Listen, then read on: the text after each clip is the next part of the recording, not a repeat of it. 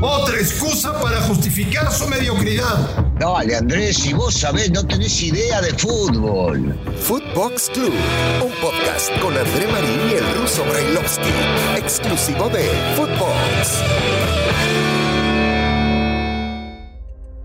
Amigos de Footbox Club, es un verdadero placer saludarles. Viernes 20 de agosto del 2021. Hoy arranca la sexta fecha del campeonato y mañana hay un partido en el que tenemos que poner los ojos y verlo con lupa. El partido se juega en Monterrey, en el espectacular estadio de los Rayados. Y es que se presentan las Chivas. Y en las Chivas hay problemas. Y en las Chivas están nerviosos. Y en las Chivas, sorprendentemente ayer, apareció Ricardo Peláez. Y en las Chivas se analiza la continuidad de Víctor Manuel Bucetich. Y en las Chivas, a Mauri Vergara no sabe qué hacer. Y las Chivas tienen cinco puntos de 15 posibles. Y el Guadalajara no juega como debería jugar. Se vienen cambios, se vienen cambios. Señor Brailovsky, me da mucho gusto saludarle. ¿Cómo le va? ¿Cómo andás, Andrés? Bien, bien, todo en orden. Eh, pocas veces coincidiremos, ¿no? Y en esta es una de ellas, porque la realidad indica, primero, yo creo que no, no, no están tan mal.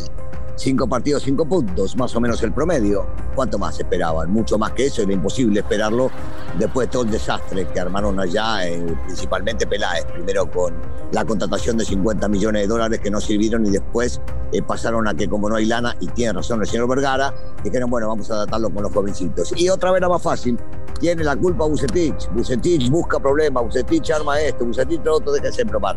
Nadie toma responsabilidades. Ayer este, me hice cargo de el club que más amo, el América, y dije las cosas que tenía que decir con respecto a la directiva.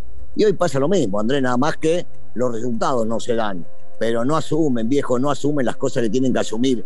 Dice, como dijo el señor Peláez, este, va a haber que ajustar, sí, estamos evaluando. ¿Y a él quién lo evalúa? Él evalúa a Bucetich, o sea, la culpa de Bucetich.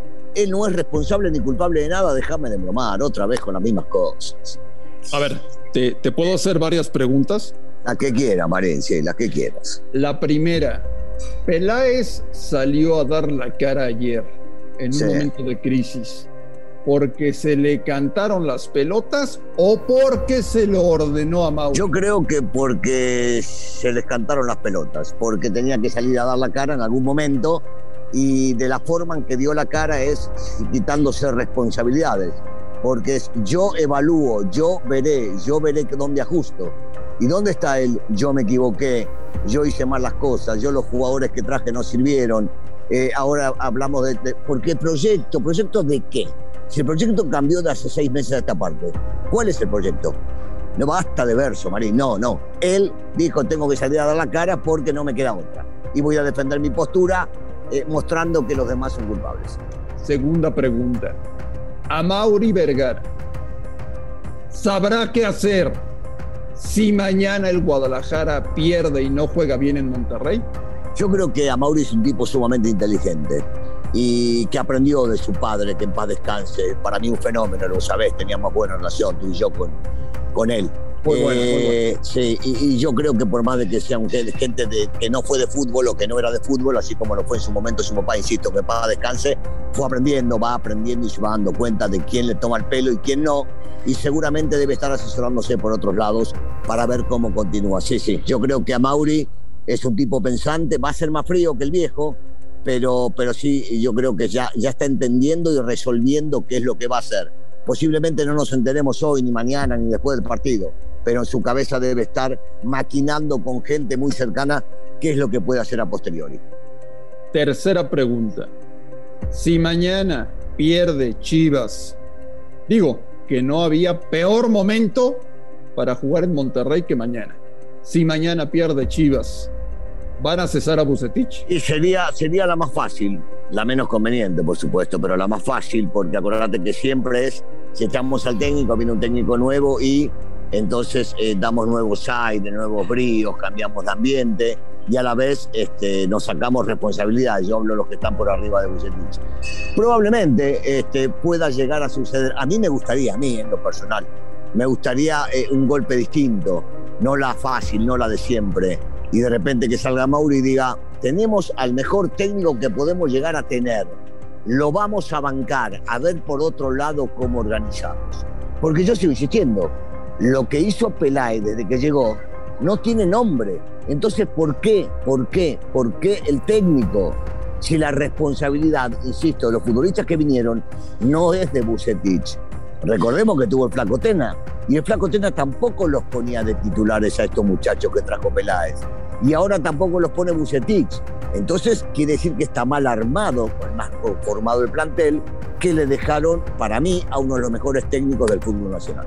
Russo, ¿funcionaría mejor Guadalajara con Bucetich, pero sin Peláez? Posiblemente. Yo no sé qué pasa en la interna, yo no sé qué tal se llevan. Podrán salir y decir que se llevan sensacional. No lo puedo saber y tampoco puedo negarlo ni estar de acuerdo porque no lo veo. Pero, pero hay, hay, cosas que a mí, en lo personal, siendo gente de fútbol hace muchos años, me, me, huelen distintas de, de, de, de, las formas, de los proyectos, de los versos, de lo que dice uno y de que dice el otro. Me parece que hay cosas totalmente distintas. Ayer, Russo, después de ver con mucha atención el mensaje de Ricardo Peláez, me puse a hacer algunas llamadas y recibí algunas llamadas.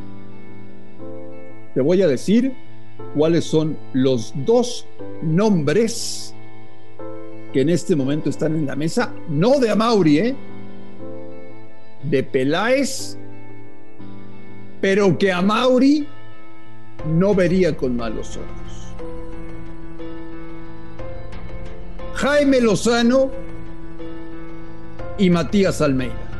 Bueno, a ver, eh, Jaime empezando su carrera y demostrando que tiene mucha capacidad, no hay ninguna duda. Almeida ya demostró lo que tenía que demostrar en Guadalajara, pero yo siempre digo lo mismo, eh, cuidado, eh, nos estamos olvidando. Almeida tuvo buenas, regulares y malas también, ¿eh? Y yo no veo que acá el problema sea el técnico, sigo insistiendo lo mismo. No me parece que el técnico sea el problema eh, de lo que está sucediendo hoy en Guadalajara, sino que es un conjunto innumerable de cosas que han hecho que terminan derivando en el fracaso futbolístico que está viviendo esta gran institución.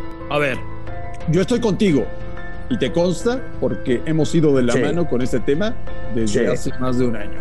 Yo estoy con Bucetich. Igual que yo, sí. Yo creo que Víctor es uno de los mejores Por técnicos supuesto. en la historia del fútbol mexicano. Pero tampoco podemos negar, Russo, que Bucetich no ha podido con el proyecto eh, después de claro. más de un año de trabajo.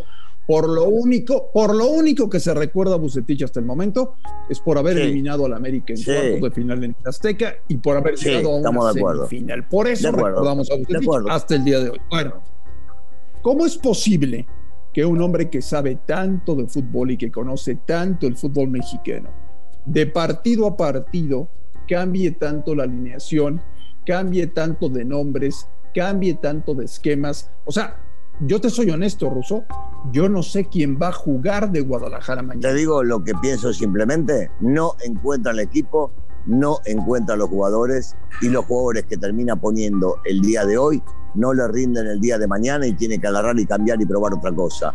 El esquema no le sirvió de una manera, dice, bueno, voy a probar con otro esquema. Como estás en un club que es mediático y es el día a día, no podés esperar a jugártela con un esquema y durar con ese esquema durante seis meses porque sabes si las cosas no funcionan, que te van a terminar echando. Entonces lo que busca el señor es algo inmediato para poder llegar a cambiar y ver si le puede llegar a funcionar. Ahora quieren hacer ver como que hay jugadores en, posiciones que él inventa. No es verdad que él inventa. A Calderón ya lo hemos visto jugar de extremo con otros técnicos y ya lo habíamos visto jugar de lateral. Que pongan un volante eh, por detrás del delantero, Huerta, por ejemplo, y después lo hagan jugar sobre los costados.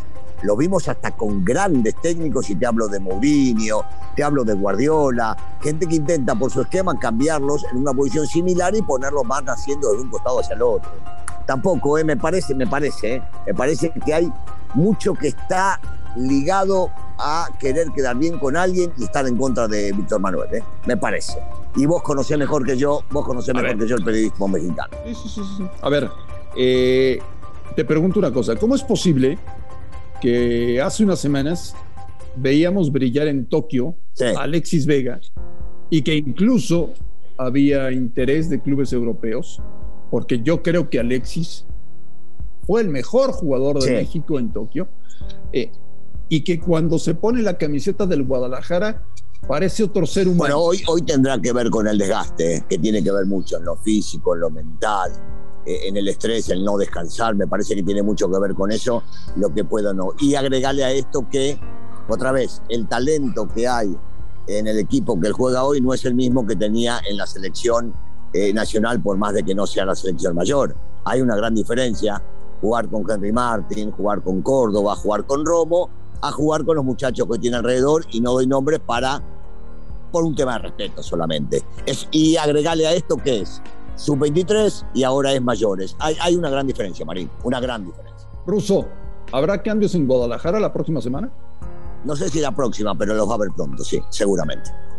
Está perdida. espero que la bomba explote no por donde todos quieren. Sí, que explote con Peláez, que cambien de, de, director deportivo, eso sería maravilloso. Sí, ahí lo tienen, ahí lo tienen para llevar si quieren alguien de la casa como Quirarte, que está muy cerca, vive por allá y es un tipo sumamente responsable y serio. Digo, que le busquen la vuelta con algo distinto, hermano, basta, basta, o sea, que se acaben con el verso este.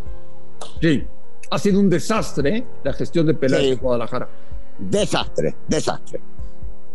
Rusito, te deseo que tengas un gran fin de semana. Veamos muchos partidos. Viene ya la sexta fecha del campeonato. Yo creo que hay técnicos que ya están en riesgo después de lo que sucede este fin de semana. Y tenemos mucho que platicar y analizar el próximo lunes aquí en sí, claro. Box. Le agradecemos inmensamente a la gente por hacernos los número uno, los más escuchados. Gracias enormes, enormes, son enormes. trabajando todos los días para ser mejores cada día, Brailovsky. Sí, sí, déjame, déjame también agradecerle a mí también, porque la verdad no, no, no seríamos nada. Nosotros comentábamos, hablamos, la gente sabe que somos sinceros y derechos, pero ellos, ellos son los que nos ponen en el lugar que estamos puestos. Y yo, yo también les agradezco infinitamente, porque sin ellos no seríamos nada. O sea, la idea nuestra es siempre que nos escuche más gente y agradecerle a ellos que nos pusieron en este primer lugar tan pronto, tan rápidamente. Qué bueno, me alegro mucho y ojalá sigan confiando en nosotros. Amigos de Spotify, gracias por escucharnos en todo el mundo. A nombre de Daniel Alberto Brailovsky y de André Marín, esto fue Footbox Club del viernes 20 de agosto. Un fuerte abrazo, que tengan un maravilloso fin de semana y estamos en contacto el próximo lunes. Footbox Club con André Marín y el ruso Brailovsky, podcast exclusivo de Footbox.